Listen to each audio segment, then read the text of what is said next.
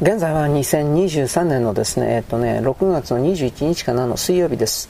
あの、僕アニメ見ないんですけど、アニメまとめサイトはですね、定期的に、毎日も見ないけど、まあ2、3日に1回見るようにしております。複数のやつを。で、その中でですね、あの、何だったかな。55プリキュアだったかな。まあ、プリキュアの多分だいぶ初期にやっていたやつ。プリキュアってもう20年ぐらいやってるんでしょ。僕は知らないんですけれども。そのプリキュアのおそらくかなり初期にやっていたやつのキャラクターが、まあ、20年と決めますが、ようわからんけど、20年後ですね、まあ、おばはんになったか、おばはんでしょうね。えー、プリキュアっていうのは、10、小学校6年生か中学校1年生ぐらいの年齢設定かな。13歳とするんだったら、20年後で33、4歳っていう言い方だろうね、まあ、そういうおばはんになったですね5人5プリキュア5だかなプリキュア5だから5人だと思うんですけれどもその5人の女性が大人の女性ですね。345ですからね。そのえ？345なんて変身すんの？俺今思ったけど。いや多分それはないんだろうけど。えー、っとねその新シリーズのアニメとしてやるという記事を読みました。シリーズだから10話か123話やるのかなと思ったけどやっちゃいけないというわけじゃないけどどうやって話作るのかな。ね。そういう意味に送る興味はちょっとないではないです。その345歳になって魔法のいわゆる変身の力を持ってるのかどうか。うんでも持ってなかったらただのおばはんが日常生活やるだけのアニメになっちゃうから多分やっぱりそれ持ってる形でやるんじゃないかな。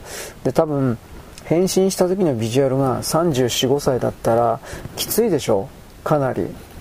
あのアニメのキャラクターに本人って言ったらあれなんだけど本人もきついでしょそんな345でそんなあんなかっこいいっていうかあれはどういう格好ですどういう格好っていうんですか？あれは。えー、アンナ・ミラーズ。違うな知らないんだけど、ああキャラキャラとした学校345杯のおばさんがですね仮に独身であったとしてもあれはきついと思います。だからそういうことを踏まえて多分僕の勝手な予想なんですが変身した時は昔の姿に戻るんじゃないでしょうか。あの1315歳に。というふうにまあ言っておきます。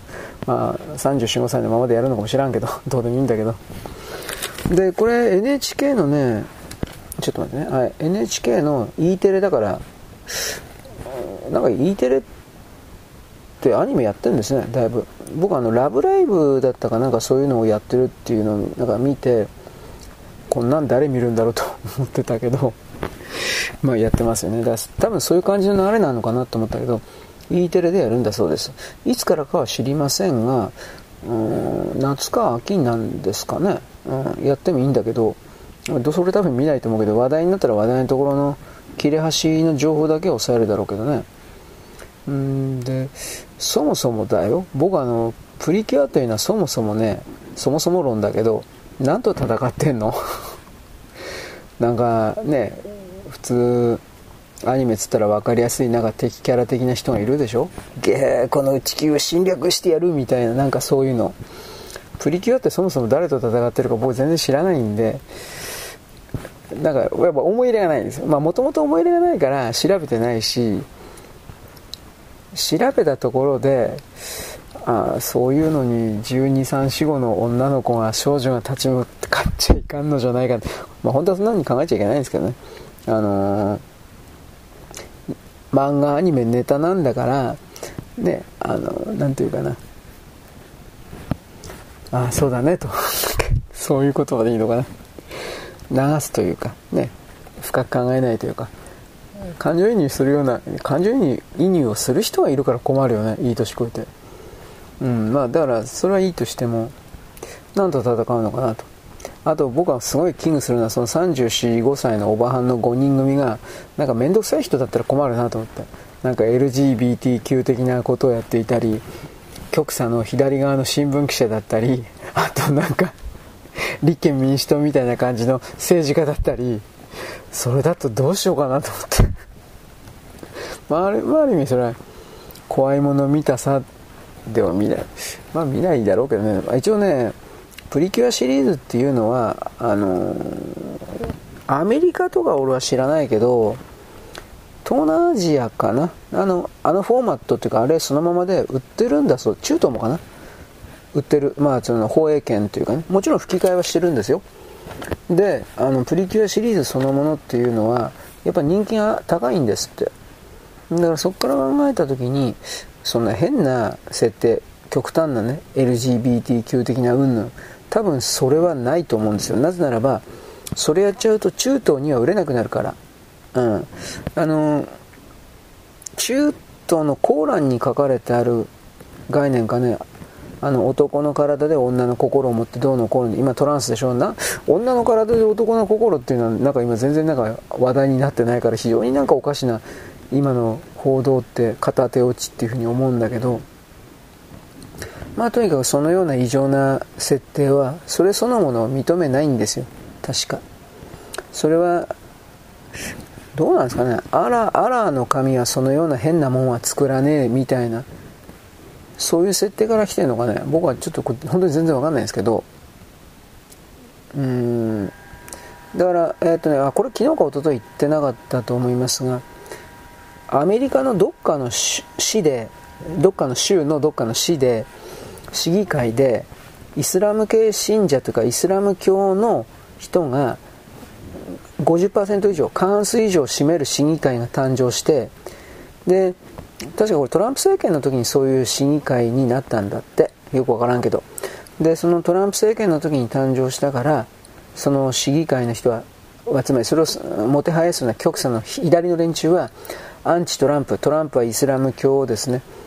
あのー、意味なく攻撃している差別信者だみたいな。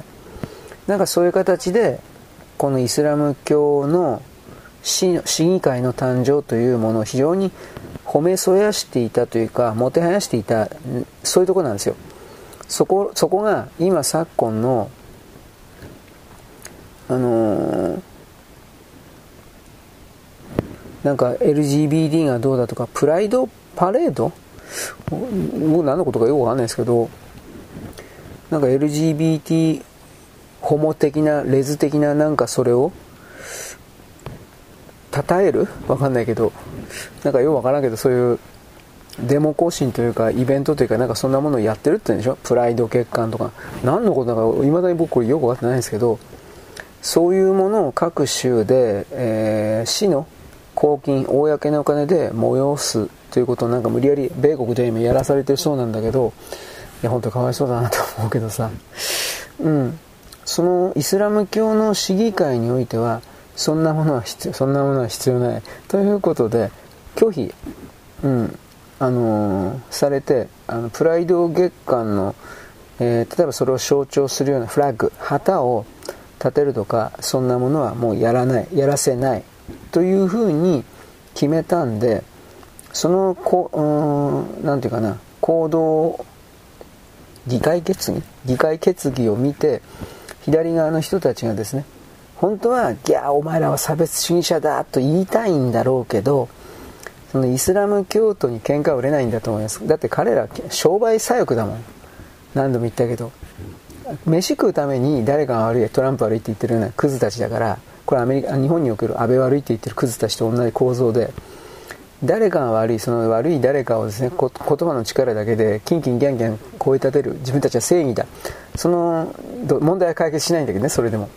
問題解決しなくてもそれで問題解決しますよというふりをして騙してとにかく税金を盗め盗むことができれば勝ちなんであいつらのそれだけの連中がなんかねその市議会の決定に対しては何にも言えてないですね汚いやつ。汚いやつなんだけど汚いやつらだなと、まあ、僕はね感心しました。実に汚いで なんかそうそういうの。うん。ということで多様性は今置いといてあのプリキュアなんですがえっ、とね僕そのアニメサイトのいわゆる声優さんという言い方なのかな？女のね。声優さんの方にとって僕はこれ本当かどうか知らないけど女性の声優さんにとってプリキュアシリーズに出るというのはある意味うん勲章なんだそうです。勲章っていうかプライドというか憧れというかようわからんけど。それは例えば男性声優がガンダムに出たいって特にまあガンダム主人公とか敵役をやりたいっていうのと同じで誰だったかなあの人。ちょっとハゲの人「えー、ジョジョの奇妙な冒険」のパート2のジョセフの声やってた人。銀玉の銀玉の先生やってた人。銀さん？銀さんの声やってた人あの人名前忘れちゃったけど。あの人もねガンダムに出たい出たいとかって言ってたっていうのは僕なんかの記事で読んだことがあります。出て出てないですよね多分ね。うん。であの人もうまいんだけど結局やっぱりあの金を取れないからその何て言うかな使ってくれなくなるのかギャラがねもうもうベテランだからギャラが値上がりするから使ってくれなくなるのかその辺の詳しいこと僕全然わからんけど最近全然見ないというか聞かないですね声を。えー、っと来月から始まる予定の異世界行ったら本気出すか。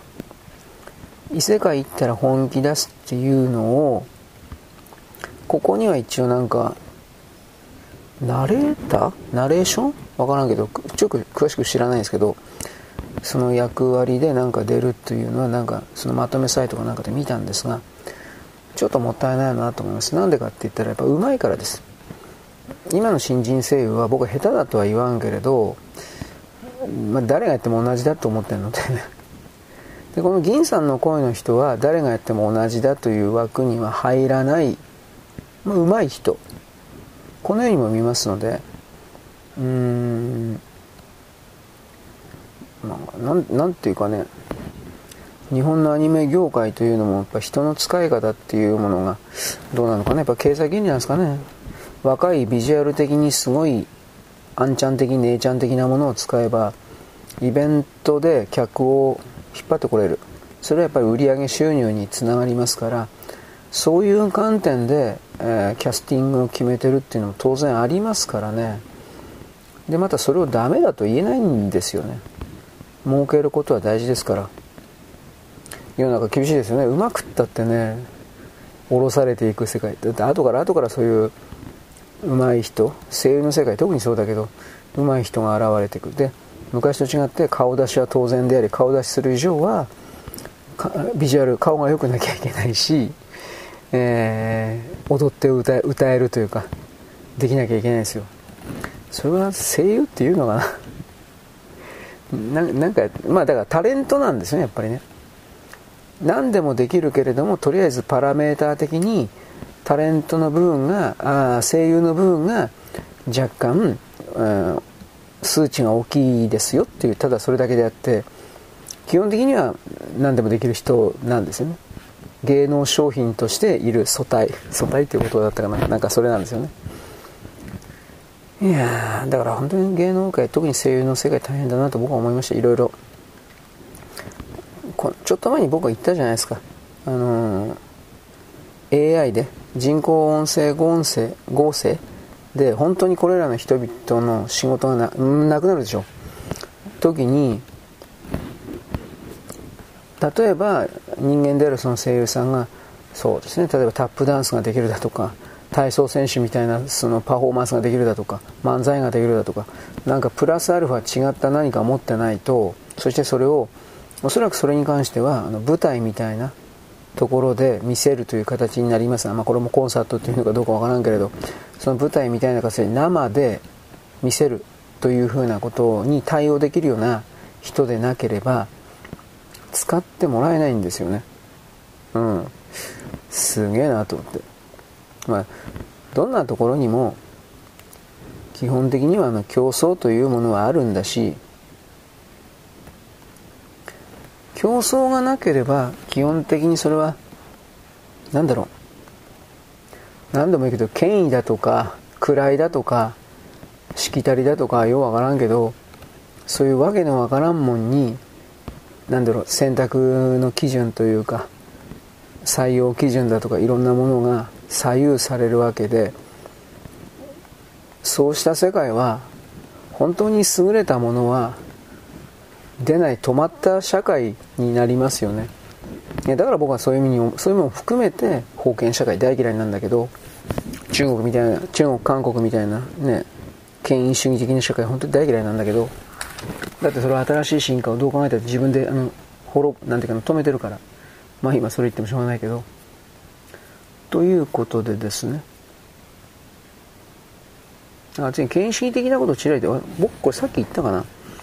ブリンケンブリンケンが中国に行った時にあのー、日前ぐらいですか？中国にいてあの習近平主席に会いに行った時に習近平主席というキャラクターを大きく見せるために、えーと、とブリンケンが中国に到着しても出迎える人間はいなおらずでいわゆるあの普通外国からの要人大事な人を迎える時においては赤絨毯とかなんかいろいろ格式があるみたいだけどそういう赤絨毯とかそんなもの全くなくてで結局ですね見送りもなかったのかな、まあ、とにかく徹底的にどっかの市市長だとか市議会議員みたいな連中に対して扱うみたいなやり方を徹底したんだと。でそれを見た世界中に散らばっている中国人になるものはつまり中国語で読み書き思考して中国語の常識で生きているような人っていうのは中国が偉大な国だから大きな国だからあのアメリカに対してもこれだけできるようになったんだ中国は素晴らしい習近平最高と思う。これ反体制の人がね中国人の反対天安門かなんかの関係なんだけど反体制の人はそれを言っていたけど、まあ、残念ながらそうなんだろうね。そんな程度の理解度しかないんだろうねと思って。だから残念って言ったんだけど米国はねブリンケンなんかはつまり西洋人の本当の近代の社会にいると自他ともに強く認めてる人たちっていうのはこう考えるんですよ。それは何かといえば土人たちが自分たちのルール設定に従って何でもやるのは結構だが我々はアメリカはそんなものを相手にしていない。そんなものを相手にしてる暇はないというか。そういう心の面持ちでいますからその儒教権益東アジアの土人たちこれは日本も含まれますけれども土人たちが何というかどれだけあの我々をすごいと認めろみたいなそういうことを仕掛けたとしても本当にね相手にしないんですよ。意識にすら上らないと思いますよ。まだこのくだんないことやってんのかみたいな。中国も多分米国人がそのように思う感じているっていうことを理解しているからじゃあどうするのかというとそれを無理やりに認めさせるために中国のやっていることが素晴らしい。中国は最高だ、えー、習主席最高だとあのそのように思う人間の個体の頭数を増やしてそれを確保する、えー、獲得するというかそれをやるんですよ。数だからあいつら中身ないから常に数で勝負するんです。中身ないからってのはちょっと言い過ぎかな。じゃあどうやいいんだろう。うんでも中国語で読み書き思考するな中で本当に新しいもの。それは何か生まれたかなと僕思うけどね。本当に新しいもので僕の例えば電気だとか。電波だとか電信無線だとか根本的に変えたものなんですインターネットだとか。そういう意味の根本的に何か新しいもの。東アジア圏において儒教圏においてそんなものはただの一つもないんですよ。いや僕の見方ですよ。あなたは知らんけど。だから我々は本当に中国がね偉大なでっかい国だというふうにあのー、最初からそのように思うように脳の働きが調整されているというか調律されているというか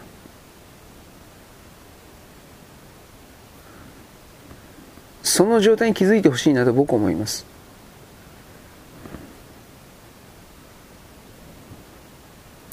まあ、だから例えば今回のねブリンゲンの中国訪問とか見てると米国の国務省のサイトなんていうのは北京の街並みを映してるんですよ。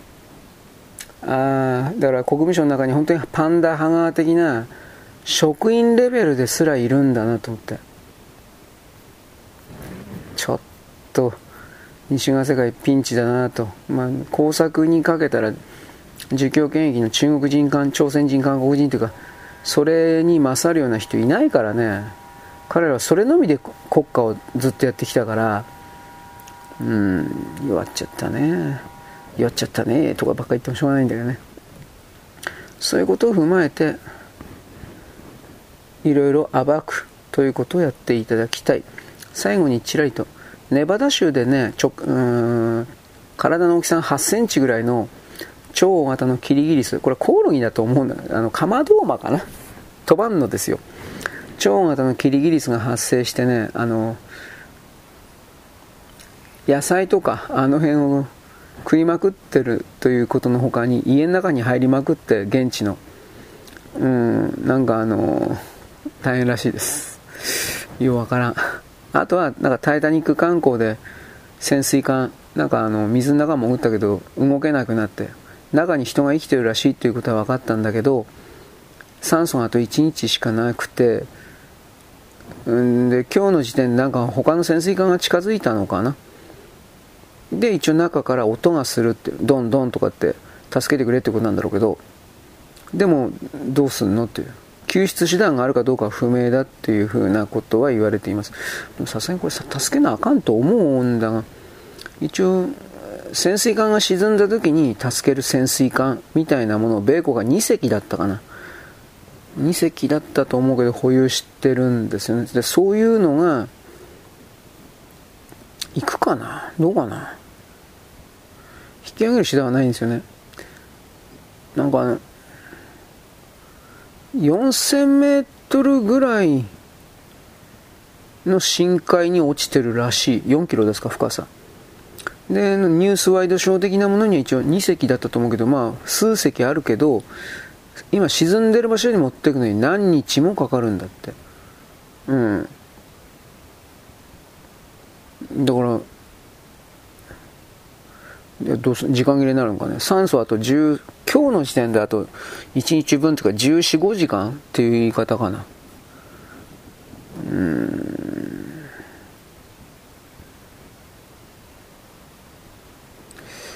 4000メートルではちょっと無理だろうね。200メートル300メートルぐらいだったらねあの200メートルぐらいだったら深海ダイバーだったっけ？ああいう人たちがまだなんかできたかなと思うけどこう4000メートルはちょっとどうかなという。はい。今言ってもそんなもんに乗るなよと思うけどね、まあ、まさかそんな落ちるっていうか動けなくなるとかとは思わなかったんだろうけどね。うん。何とも言えないです。まあでも軽はずみになんとか助かってほしいとかんなことやって俺素人の俺の目からどう考えたってこれ無理じゃねえのと。思うけどまあそんなこと言っちゃいけないんだろうからまあとりあえず伝えるだけにしておきますです。はいよろしく。ごきげんよう。現在は2023年の6月のですね、21かなの、えー、っとね、水曜日であります。えー、っとね、ブリンケンが、ブリンケン国務長官がですね、中国に行って、で、明らかに下っ端の扱いを受けました。うんぬん。これはあの、何本か前の配信で？言ったんですけれども、あのー、その流れの中で、えー、っとね、自称バイデン大統領がこれを言ったそう習近平は独裁者だ。あんな奴は打ち倒さなくてはいけない。お前がそんなことよく言うなと俺は思ったけど、ね。今の自称バイデンははっきり言って独裁者じゃないんでしょうか。なんてことも思うわけですが、まあ、とりあえずどうでしょうかね。言葉の力だけでいろいろやってるんですけどもただ彼は象徴的なことを一つ言いました。彼ら中国の経済は今大変だ。そんなことをですね何ていうかな、えー、強がって見せるという表現だったかな、まあ、とりあえず習近平主席を皇帝のように王のように見せなければ国内が持たないのだみたいなことを演説した。ということらしいんですが、まあ、僕は全文聞いたわけではないし見たわけじゃないからね。あそうですか。本当かなと思ってはいますが。今ねあの自称バイデンになる人物から出てくるような演説が本当に行われてるのかどうかまですら疑わないといけない状況なんですよ。嫌でしょもう。ねそんな世界嫌だなと僕思うんだけど。まあそういうことなので、えー、まあ、バランスを取ったということでしょうかね。ブリンケンさんはえー、っとなんだっけヨーロッパ行ったんだったかな。あの中国出た後。各国回ってそれで米国に帰ってくるというスケジュールだったかもしれません。うん。ロシアとウクライナの戦争のことがあるからじゃないかなと一応思うけどまあ共和党の時と違って民主党の時の外交政策とかいろいろ含めて、えー、読み切れない。ただ共和党とは違って民主党は対外政策としては第三国に外国に戦争を起こして自分だけも置けるというこの薄汚いやり方は全然変わってないので、うん、それに即した動きをしてるんじゃないでしょうか。ということを言います、はい。でえーと、ロシア。ロシアのプーチン大統領に下の側からやっぱりあのなんだろう。正確な情報が上がっていないのではないか。といった形の西側の分析がこれイギリスだったかな、まあ、イギリスのそれらの分析でいつも嘘多いからね。なんとも俺言えないけどね。あのー、イギリスのメディア本当に、ま、ロシアもそうだけど真顔で嘘つくから分からんけどただその下からの分析が上がっていないからプーチン大統領がおかしなことをしてるんじゃないかというのはロシアの各戦線が壊れ負けているからという設定のもとにイギリスのメディアはこれを言うんです。果たして本当に負けてるのか？いや僕は一方的にロシアが勝ってるという言い方はしないけど64で戦争の部分もロシアが勝ってると思いますよ。でウクライナほら3日4日5日前ぐらいになんか反転攻勢で何平方キロメートルを奪い返したとかってその時は出たでしょう。今出てますか？3日4日5日経って出てますか？それら。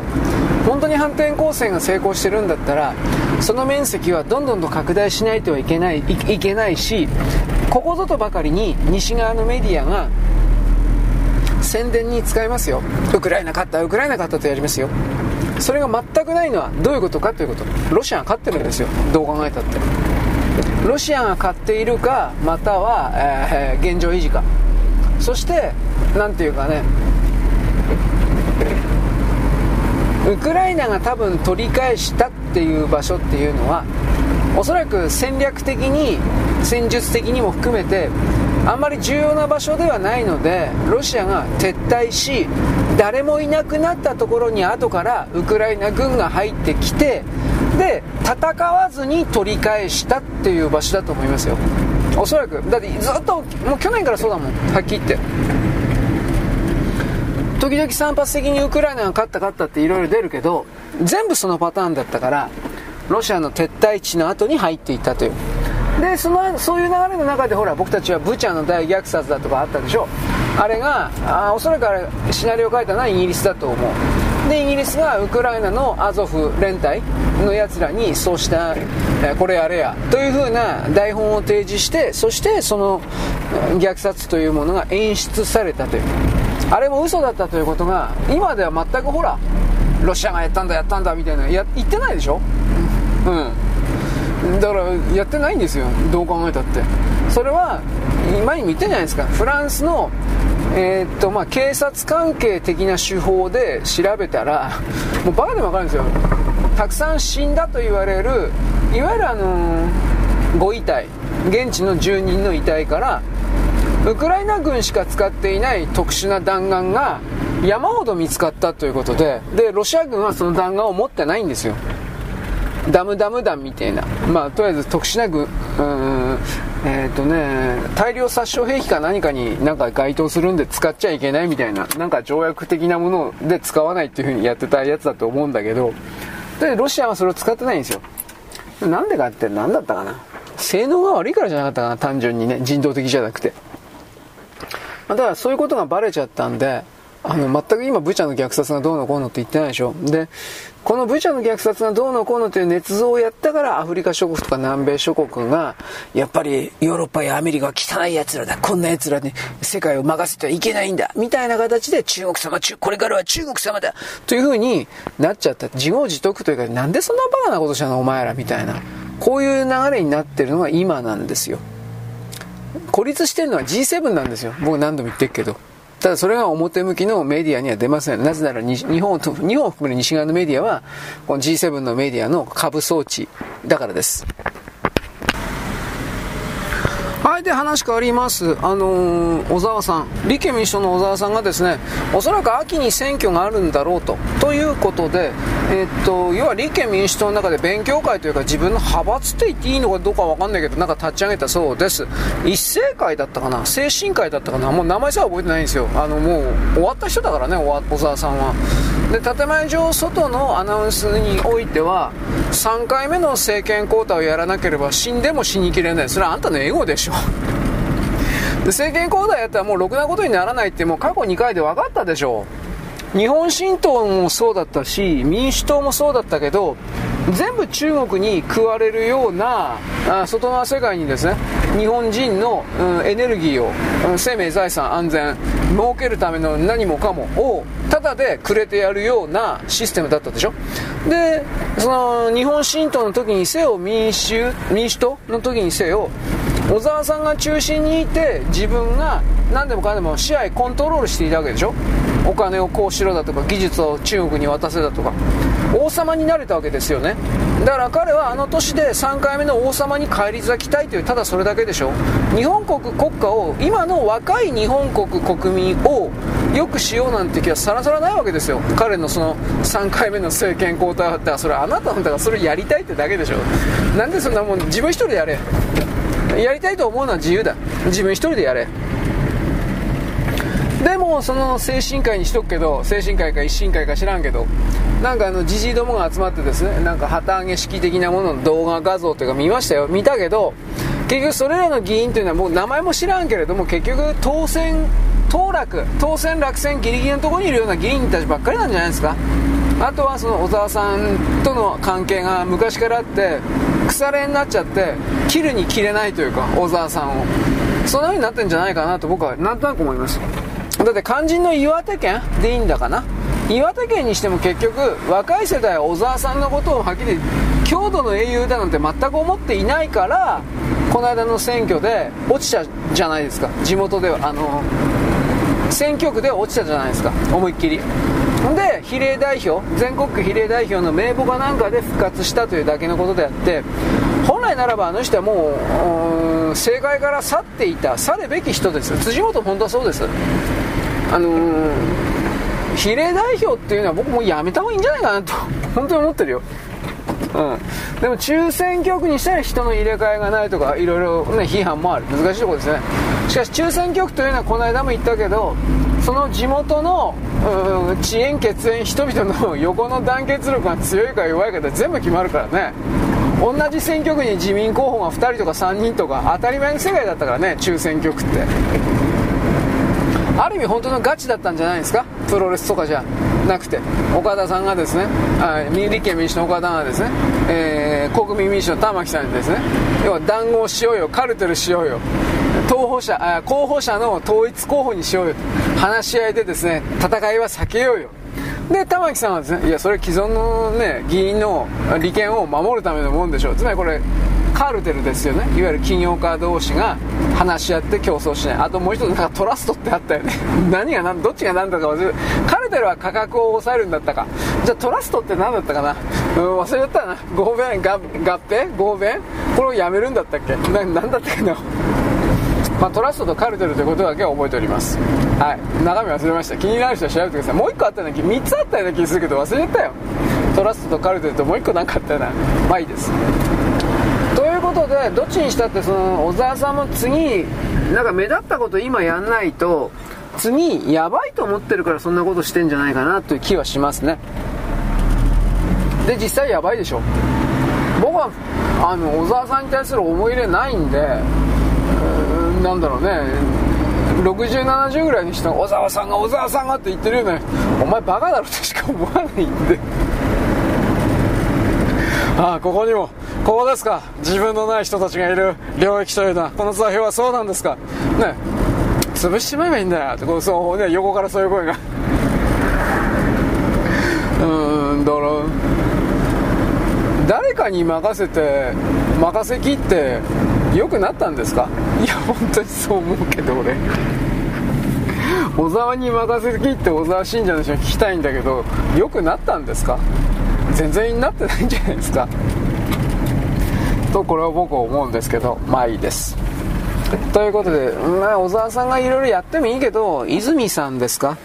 結局、今の執行部っていうか古い人たちは民主党のかつの蓮舫だとかね、ああいう人たち、福山さんとか、泉さんのことを徹底的に馬鹿にしていたが、また泉さんを馬鹿にされても仕方ないような 若輩者でもあるかもしれないけど、若い人の、左側の若い人の共感はおそらく年寄りではなく、蓮舫とかではなく、泉さんだと思いますよ。おそらくはね。蓮舫とか福山とかあの辺は辻元もそうだけど悪いことしすぎた。前の民主党政権で。立憲民主あか民進党でもそうだけど。岡田とかも全部。かつての悪事が知れ渡ってしまった人がまあね辻元とか蓮舫はなんか党首になりたいとかそんなこと露骨に言ってますけどいやいややめろ。というふうに普通にそういう止める力が働いてるんだと思いますよ。でもやっぱ蓮舫はやっぱ血なんでしょうね。ブラッドなんでしょうね。日本人じゃないからとはっきり言うけどあの自分が前に出ることしか考えてないよね。自分の映画と、え、栄光映画。だからその彼彼女というのは自分の息子一人息子を今度は生き残りのために保守系の大物の政治家の養子にしたわけでしょ。てめえは左側の極左やってるくせに息子は極右の側に放り込むんだ。生き残りのために。本当に中国人でしょこの考え方って。台湾のキャンペーンギャルから、あのー、鳩山にスカウトされて、そしてあのー、今の政治家、今でも真似事してるとしか僕は思わんけど、政治家の真似事してパフォーマンスだけやって、言葉だけで過激なこと言って演出だけして2番じゃダメなんですか言う。あなた、あんた存在してることダメなんじゃないかと俺思うけど、そういうのは流行り廃りだけだったから、共感を得ないで、得てないでしょ？共感得てないでしょ？それを言いたいんですよ。なんか蓮舫さんは最近なんかやたら政治を政治を政治を目指した私がなんたらかんたらって言ってるみたいだけど、あの、僕冷酷に言うけどあんたただの消費物資だよ。うん。飽きられたんだよ。賞味期限あるから誰だって。という、キャンペーンギャルでずっと40、50までいけないって分かってたでしょで、あなた政治家に転身した。政治家も賞味期限あるんだよ。まともな何かの仕事をしていたら賞味期限が伸びるんだけど、演出だけで虚飾だけでやってきた人っていうのはあっという間に消費されて終わるんだよ飽きられるんだよ同じことやってる芸人はこの間の安川さんだったっけ？安村さんだったっけ？パンツ一丁で。パンツ一丁だけで履いてますとか言ってイギリスではバカ受けしたとか言っていろんな SNS とかね話題になったけど日本に帰ってきて吉本が何回でやったけど全然受けなかったんだって。まあ同じ芸やっただけだけどさ。賞味期限あるんだよだから。でも自分は特別だからいけると思ってるのがだから僕彼女とか辻元のなんか私すごいアピール。なんかもう、ね、古臭くて仕方ねえなと思うわ。そういう言い方がぴったりなんだけどね。だからああいうのも消えてもらわないとダメなんだろうなと思います。本当の新しい政治あのあの人があの人とかあの人の界隈が新しい政治だとかそんなことを口にする資格ないよ。日本をめちゃくちゃにしたんだから。政治家でいる資格もないと俺は思うけどあんなのを支えるやつがいるからね。ね。でもだんだん得票数は下がってるけどね。思いっきり。そういうことを踏まえて僕は新しい世代がバカ非常に増えたと思うけど Z 世代とか、ね、言われてるけどバカ非常に増えたと思うけどそれでも賢いのも際立って出てきたなと思ってるのでそういう人たちがこれからの日本においてどう動くのかなんてこともまあ見てるわけです。俺ら力ないから見ることぐらいですよ。なんか何言おうと思って忘れたシャシャーズナブルのなんたらかんたらセリフ忘れた。まあいいですということなんでね。いろいろ。切り口を変えて世界を見るというかそういうことをされたら面白いんじゃないんですかみたいなことを私は言うのであります。よろしく。ごきげんよう。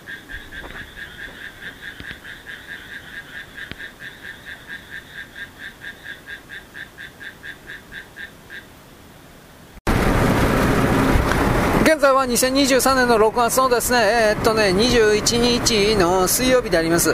なんかマイナンバーがですね、不具合がどうのこうのということで、えー、岸田総理はですね、コロナと同じぐらいの真剣な取り組みでどうのこうのというふうにやっておりますけど、まあ僕はあの、河野さんがですね、えー、傲慢なことなんか言ってるんだというふうなことと、もう一つはですね、河野さん中国のスパイだからさ、あのこのマイナンバーと保険証とか一体化されてきちんとされちゃうと、基本的には中国が弱っちゃうじゃん、日本の中の泥棒泥棒ばっかりしてるような中国人全部じゃないだろうけど泥棒ばっかりしているような日本のですね福祉制度を泥棒ばっかりしているような中国人たちが困っちゃうでしょう。そういうことに手をかそういうことをですねさせないように。ねなんていうかななんていうか中国人に泥棒させるようにというふうな命令をですね、えー、中国共産党から向けてんじゃないかなと僕は疑います。人間そんな風に疑われてしまったらレッテル貼られたらですねあとなどんな風にね口でかっこいいこと言ってもですねこいつはスパイに違いないんだこいつスパイだよという風になっちゃうんでまあ人間はですねえ、特に政治家なんていうのはその日々の発言というか言動というかいろいろ気ぃつけんとですね、えー、誰にも相手にされなくなるんじゃないんですのというふうなことを僕は言うわけであります。う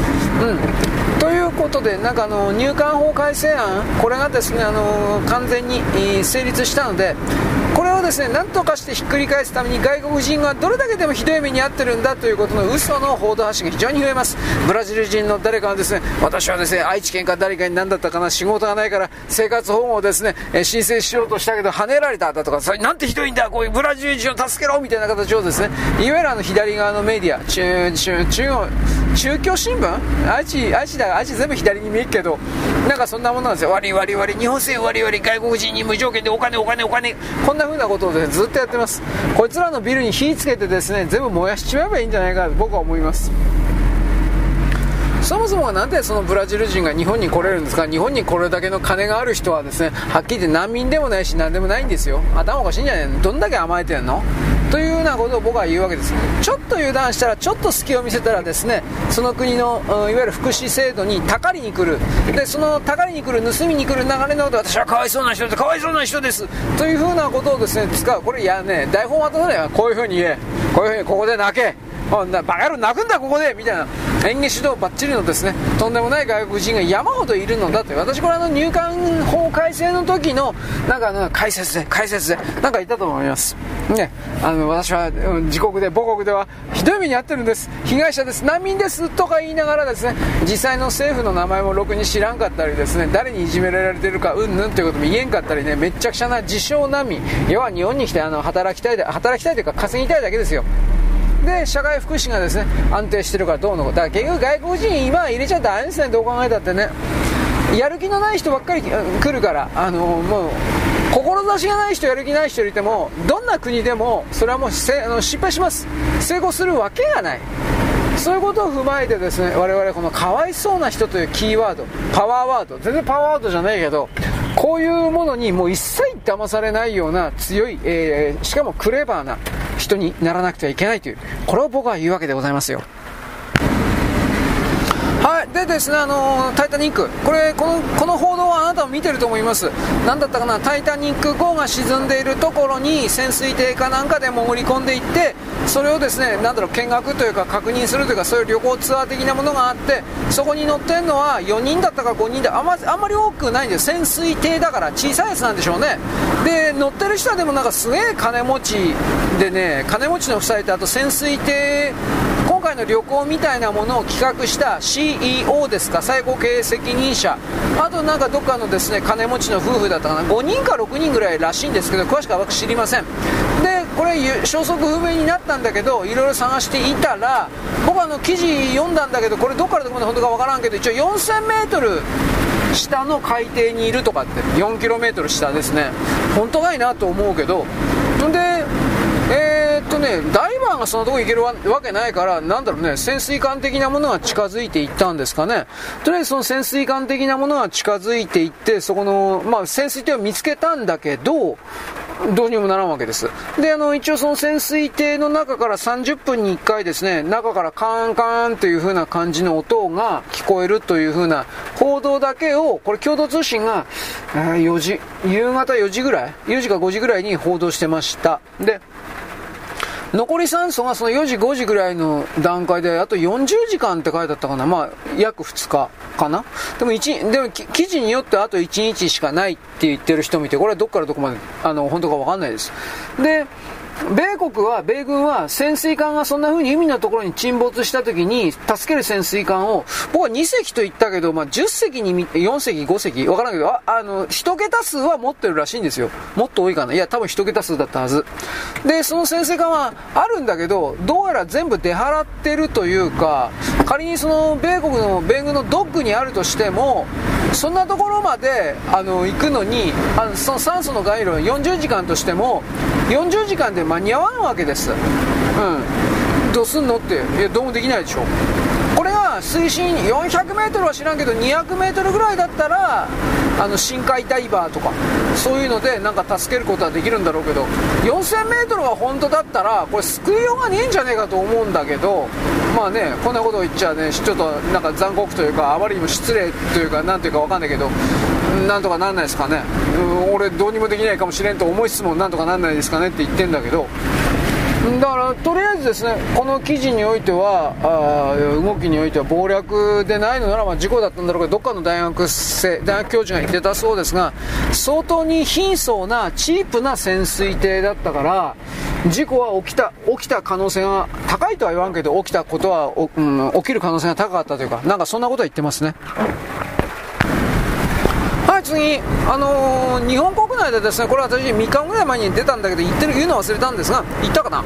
あの、新しいです、核融合発電に関する技術の公表というかありまして、えー、今年中にもですね、実験的な発発電をできるんじゃないかと、核融合で。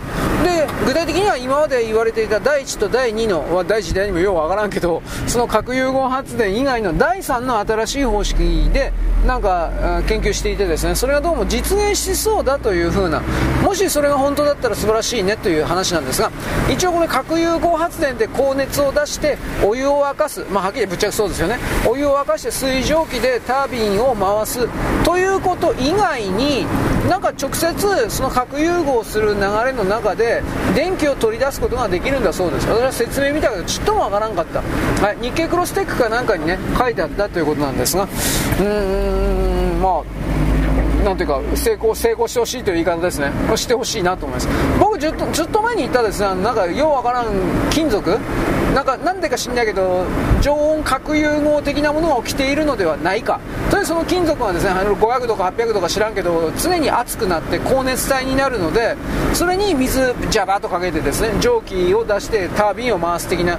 これはあの小規模な発電所に使う的なねプラントだそうですけどこれはなんかもう動いてるそうなんですが僕ちょっと詳しくは調べておりません。だけど動いてるんじゃないですかね。うーんこれすごくいいんじゃないかと思うんですけどどどどうでしょう、まあ、エネルギーとですね食料の問題に関しては我々は常にアンテナをなんていうか、ね、張っていてくださいというのは今回のオチ。よろしく。ごきげんよう。現在は2023年の、えー、6月の22日の木曜日であります。えっ、ー、と、僕ね、共同通信とか G 通信のですね、どういう記事が前に出ているのかということをですね、まあ、なんとなく掴むんですが、えっとね、えっとね、出雲でよかったと思うけど、護衛艦出雲がベトナムの港に入ったということに関して、えー、共同通信はできるだけこれ報道したくないな、みたいな形で伝えてないですね。いや、伝えてるんだけど、本当に目立たないように伝えてるっていう印象が強かったですね。私の目からすれば。なんか都合悪いんですか？なんか中国様を怒らせるからですか？なんていうことを僕も思うわけですけれども中国はインドシナ半島に秘密の軍事基地いっぱい作ってるのでだからそういうことをやっぱり牽制するために出雲を持っていったというのは正しあのベトナムまで落ちちゃったらインドシナ半島全部落ちますよ。本当に。もちろんベトナムは問題の多い国ですよ。だけどベトナム人というものは過去に中国で戦争に勝ってっからなんだあんなやつは大丈夫ねえわという風な形の弾き返す心を持ってます。ベトナム人は。潜在意識に。あんなやつは強くもなんともないお前。何言ってんだお前。という風な。何ビビってんの？という風に。だからこういう気持ちをですね私は日本人は再獲得するべきです。再獲得というのは戦前の日本人はこれを明らかに持っていたからです。ちゃんから？大丈夫ね。えよで私は今チャンコロって言いました。チャンコロ。もうこいつは差別主義者だ。あのチャンコーロンというこの正式な言葉があるので。うんチャンコーロンです。確か。えー、我々は中国人って意味だったかな。もう忘れちゃったけどさ。差別用語ではありません。で何だったかしら。まあ、つまりこの出雲がね寄ったというこの寄港したということはあんまり伝えられてない、えー、戦争が近いんですね。はい。えー、っとバイデン自称バイデンの息子のハンター・バイデンニューヨーク検事局でいいの？えーと、バイデンがね、まず脱税をしていたというのと、あとなんか、脱税の声なんか重たい罪？なんか2つぐらい重たい罪やっていて、本来ならば、5年、10年ぶち込まれるような実刑判決が確実の、それを、えっ、ー、とね、司法取引をしたということで、執行猶予になったそうです。2年間だったかな。どんな司法取引か。罪を認めること、それ司法取引っていうのかな？えー、何それ？罪認めたから罪を認めたから起訴しないんだって意味わかんねえでこれにやっぱりあの共和党関係者トランプ大統領はもうめっちゃ怒ってますはっきり言えばこれ重罪犯罪なのにあのニューヨーク知見というかその民主党の手先たちは交通切符と同じレベルで処理していると。こんなことは許されるわけがない僕もそう思います。交通切符ですねこんなもんは。まあだから他にもなんか重たい罪いくつかいや重たい罪だらけですよ。ハンタののハンターのラップトップノート。ノートパソコンのあれは本物だというふうになってるから。それでも逮捕できないんですよ。だから米国というものがなに悪いやつが邪悪で薄汚いやつがトップに立ったとしても国は回っちゃうしそいつらが私的に私物化的に警察や検察を勝手に使うことによって自分たちの権力をどれだけでも守れるのだというのが今回のその自称バイデンのあのファミリーの動きを見て分かるわけです。だから僕これこれを見てねあのトランプ大統領が2024年に返り咲くみたいなことを簡単に思ってる人はまあはっきり言ってバカだ。くるくるパー。だろう。世の中そんな甘くない。だから僕は、うん、不正選挙でどうせ勝てないし仮に勝ったとしたら、うん、まあありえんけど勝ったとしたら暗殺の危機でしょ。でなおかつまたそのニュー米国の検察警察連邦最高裁判所時かなんかいろんなやつが何でもいいから言いがかりででっちゃいでトランプは犯罪者だ。大統領から引きずり下ろす。やるんですよどうせ。アメリカこんなひどい国になってるとは俺思わなかったよはっきり言って。だけど普通の庶民の階級の人はそんな政治なんかやってる場合じゃないですからね。みんなアメリカだろうがどこだろうが生活に忙しいしアメリカは特にあのインフレがひどいんでね正直言うけど。そんなものどころではないのでしょう。でその中ではちらりとねあのアメリカのなんか有名な YouTuber なんだろうなと思うんですがなんたらかんたらさん知らねえけど。なんか昔ゲーム実況なんか上げてたそうです。今何やってる人か知らないんですが有名 YouTuber うんとね全世界の人間の80人に1人がその人の YouTube 登録してんだって。そこまで来るとなんかうさんくさいよね。はっきり言うけど。僕はあなたに何度も言うけどいいねだとかあのフォローだとかあんなもん取るだけでも工作できるんでその人がその YouTuber 的な人が本当に見られてるかどうかっていうのは多分違うというふうに思ってた方がいいですよ。その時の政治家におもねったような都合の良いキャラクターとして存在しているからそれらのいいねだとかフォロー数が、えー、かさ上げされてるのかもしれないし。だあの数字本当意味ないんですよ。あれに価値価値を貼り付けて何の意味もないことにポツしかもママウスクリッククリックとかやってるだけなのに私はこの人を大きく指示してやったんだ。見返りをよこせ。こんなクズいっぱいいるんですよ。本気で。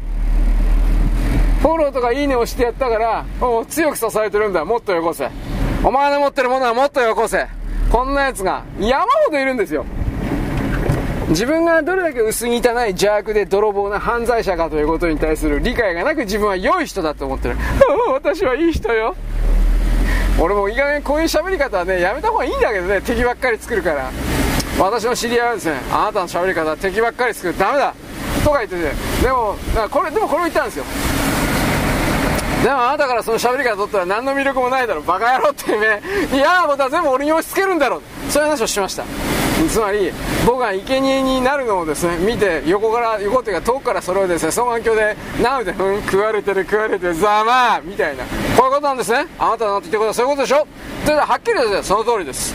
私は人の不幸を見逃してバカ野郎ってそういう話をしておりました。なぜそのような話になったかというとですね、えー、アイレムといきなりアイレムなんですがアイレムというゲームメーカーがありました。アイレムというゲームメーカーがですねファミコンソフトで作った有名な僕もこれはですね本当に歴史に残る名作だと思っております。えっ、ー、とねフェルブス君。盗撮なんとかフェルもう正式タイトル忘れた。ファミコンだったと思う。えー、っとねパート2まで出てたかもしれない。フェルブスフェルブス君。どんなゲームなのか。もう人間のクズだからフェルブス君。他人の不幸は見逃さない。そこがシャッターチャンスだ。確かこんなコピー。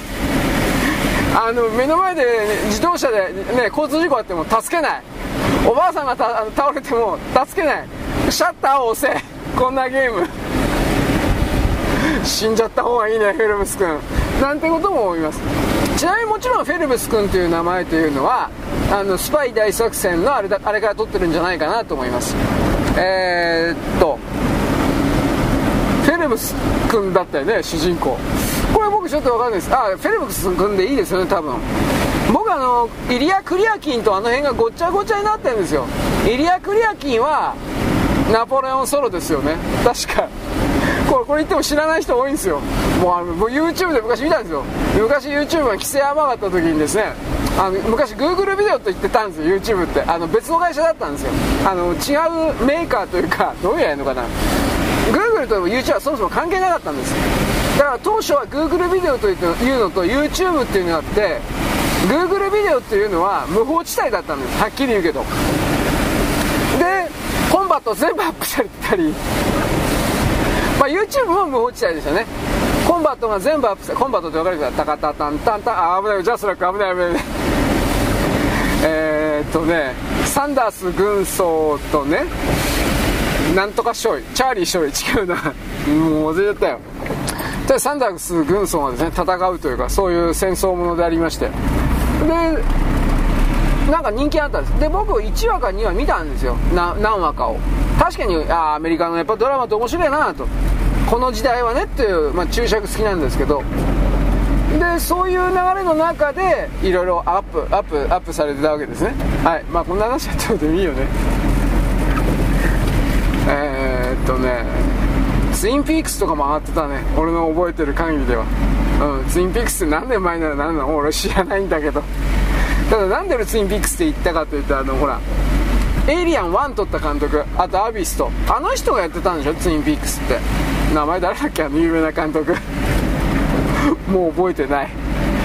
あのあんま今表舞台出てないからね。エイリアンの新作作ってんだったっけ？またエイリアンかよと俺思ったけど。仕事させてくんないんかよ。まあまあこれも置いといて。はいでどこまでいけばいいかな？うん。はい忘れちゃったんでいいです。はい国内。あの岸田総理がですねマイナンバーカードの、不祥事でうんぬん、え、総がかり内閣総がかりでですねこれを進めるんだ。どうのこうの。で共同通信の記事とかを見るとですね、あの、国民からは反発を買っている。保険証をなくしてマイナンバーと一体化するというのは許せない。みたいな。だからこの時点で新聞社とかねえー、共同通信は中国人の見方してると分かりますよね。中国人様に保険証を違法で不正で使わせるんだ。これこれですよね。もうはっきり言うけど。だからマイナンバーやらなきゃいけないんですよ。だから僕ねこれ河野太郎はね温度取ってんじゃないかっていうことをあなたに言ったけどこれ言い忘れ言い忘れたから言ってきます。いわゆる官僚の中に真っ赤なやついます。もう一つは中国のスパイ明らかにいます。中国とつながってるやつが中韓とつながってるやつが明らかにいます。そういうやつらがこれ主にやってるのはあのデジタル庁かなんかとかあと厚労省とかでしょ厚労省ってあなたあなた創価学会とあなた公明党の縄張りですからいるだろうそんな中国韓国に忖度というよりもスパイそのもののやつが。でそういうやつらはですね中国人様に中国人様にただで日本の医療を使わせになると そういうそういう観点からするとマイナンバーと保険証が一体化すると中国人様が使えなくなるわけですよ。写真と写真とかいろんなデータを、乗っけられてしまうから。僕はそういう官僚のサボタージュが起きてんじゃないかなと睨んでおります。それもありえるなと思ってます。安倍首相の第一次政権の時にそういう形で官僚のサボタージュが山ほどあったんです。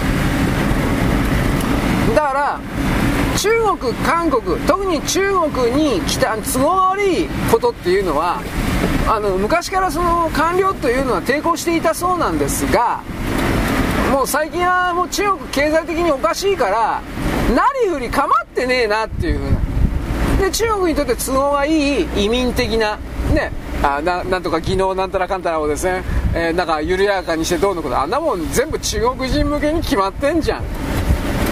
これ以上中国人日本に増やしてどうすんだよお前。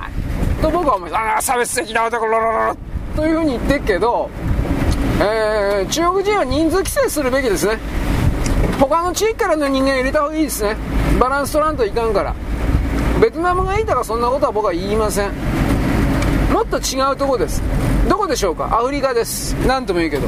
なぜならば20年後はあのー、インド。インドは20年後大国になってると思います。よっぽどのことはない限り。既存の何か変なことが起きない限り。でインドの後を追いかけるようにおそらくはあのアフリカが出てきています。ただし20年後これから10年20年の流れにで中国の力が大きくバックしていくのでその流れの中でアフリカの内部のうんいわゆるアフリカ人民族優先価値要はアフリカ人の愛国者。そういうものが力を持つかどうかということに関しては僕は全然わかんない。何にも調べてないから勉強してないからアフリカ。広すぎるアフリカは。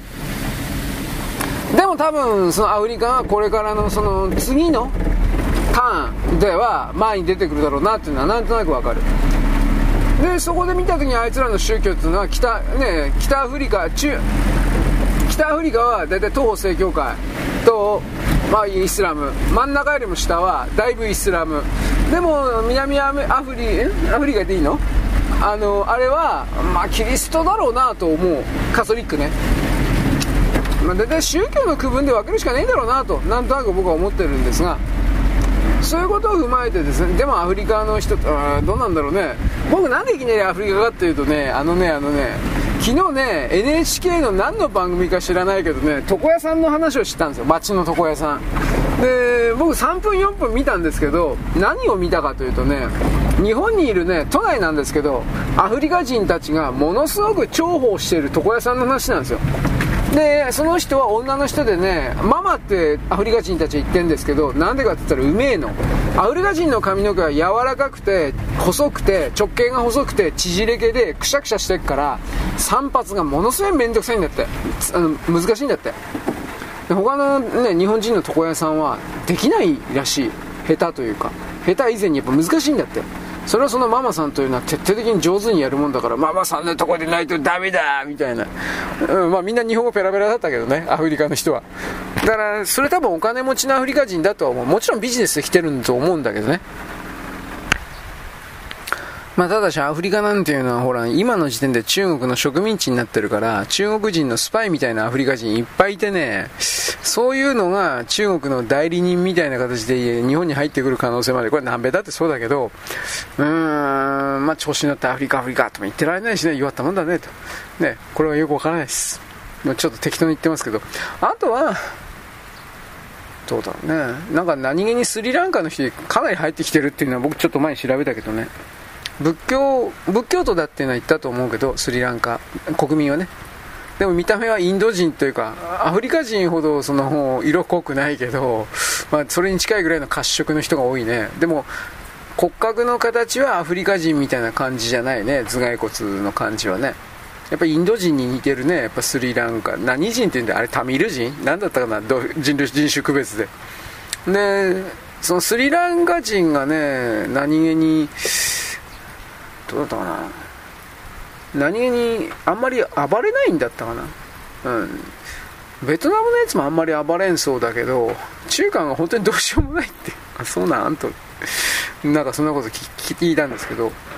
まあ、でも人間は環境が変わればそれは変わりますからね。こうだと勝手に決めつけることもできないですけどね。うん。スリランカの人手づかみでご飯食べてそれびっくりした。いやそれダメだよ。文化だからそれは。インドもインドもそうなのかな？あの手で食べるのね。昔あのヨーロッパの貴族王侯は王侯もなんか手で食べる国があったそうだけど食器あ食器食器は使うんだけどいわゆるナイフフォークとか使わないで本当に手で食べるの。僕にはなんかそれちょっと文化が分かってるけどなんか抵抗あるな。おにぎりぐらいなら手で食べるけどさ。カレーとかも手で食べるのよ。見てたら。ちょちょっといやだいぶ抵抗あんな。とそれそれは余計なお世話だけどそういうことを思いました。はいそれは置いといて。まあだからこのマイナンバーに関してはねなんか僕は謀略の匂いを感じてしまいます。ね中国に忖度するような中国攻めルルルルルみたいなこうこういう人たちがなんかいるんじゃねえかなと思います。でやっぱりあの他のいろんなメディア見てるつもりだけどやっぱり解散は9月10月ですか？10月以降10月以降3月は遅いな。10月以降やっぱ12 10から12の間ぐらいになるんじゃないかとも言われてますね。なんか岸田さんの任期の関追い込まれ解散になるからとかなんか書いてあったけどようわかんねえな。でその中で8月に内閣改造するとかしてもいいけどでそんなで茂木さんを幹事長として留任させるかどうかということ。まあ揉めて揉めてはいないんだけど話題になってるという時点でじゃあまあ結局青木さんほらこの間死んだからお亡くなりになったから青木さん茂木さんの天下になってるよきっと。だから茂木さんは俺らの時代という風な形で多分平成研究会に来るでかい面パターンを初めてね僕あの今でも平成研究会があるっていうのはすげえなあるの？あるとあすごいなと思ったし小渕優子そういやいたなっていう。まあ青木さんと森さんはね小渕優子を総理大臣にするために頑張るとかで無理だよあんなの。そういうの森さん一人ではもう無理じゃないかなと思う。ケツ持ちがだって青木あの小渕優子なんて大きな実績何にもないからね僕の見方からすると。メディアもなんかあえて扱わんみたいな形になってるからそういう人がちょっと前に出てこれないんじゃないかな。で茂木さんと小渕さんっていうか青木さんと茂木さんは仲悪いとまでは言わんけどまあでも仲悪いんだろうね。距離が遠かったそうだから。だからその茂木さんが前に出てくる流れで青木さんが推していた小渕優子のまあ出番はないんじゃないの？そういうことを思うけどね。柔道のやわらちゃんだったっけ？田村なんとかも自民党じゃなかったっけ？あれまだいるのかな？全然知らないこの辺は。自民党なんかその数多いけどもう知らないやついっぱいいるからね。まあ当たり前だけど。ということで、まあ、選挙がですね、えー、9、10、11ぐらい多分、多分、出ないかという、これをちちらっとお伝えしたんですが、僕はエイリア、アルフィリア、あれ落とせ早く、としか思いません。うん、あの追跡選挙、追跡のねツイートとかしてる人いるけど、まあ、あれ見て、やっぱりどう考えたってあれは不正選挙だと思うよ。開票してる時になんか変な数をね、無理やり無理やり足したんだと思うよ。ピョーンと上がっても。そんなもんそんなもんあるわけ。統計学的におかしいじゃん。あんなことあるわけないんだよ。んもはっきり言うけど。だから土地千葉5区だったっけ？千葉県民もバカじゃねえからあんなわけのわかんない女に入れないよはっきり言って。と僕は思いました。うん。まあ人格的に相当問題ありそうな子だからね。人だからね。だから何なのっていう風な形で開き直ってるような気もしないじゃないです。はい。あとはなんかゼレンスキーがオンラインでイギリス議会で演説して今年中に8000億必要だと。こんなことばっかり言ってんのあいつ。こいつは。金金金金金金金のことしか言わないという。うーんなんか最近入れ替わってんじゃないかって話もあるけどまあいいやあんなやつ入れ替わるわどうしようも。でいきなり反転攻勢がどうのこうのなんていうのは聞かなくなったから僕まだ詳しく調べてないけどウクライナ多分負けてるんだわ。反転攻勢とか言いながら。大体予測した通りだなと思ったけど。はい。あとはなんかあの孫正義さんが反転攻勢とかって今年はやるよとか言ってたけどいやどうかな。はめ込まれて投資全部失敗してんじゃん。とこれも思うんだけど彼は当然そんなことは分かってるだろうけど、えー、投資家に向けて弱いところは見せられんので何が何でもそう言うだろうな。これは分かるけどね。ということで、えー、綺麗事を言っても裏側はなんだかんだ言って厳しいみたいなこれ中国の国家今の国家もそうですけど裏側は厳しいみたいな状態がこれは全ての国かななんか続くんじゃないかなということを一つのオチにしておきます。はいよろしく。ごきげんよう。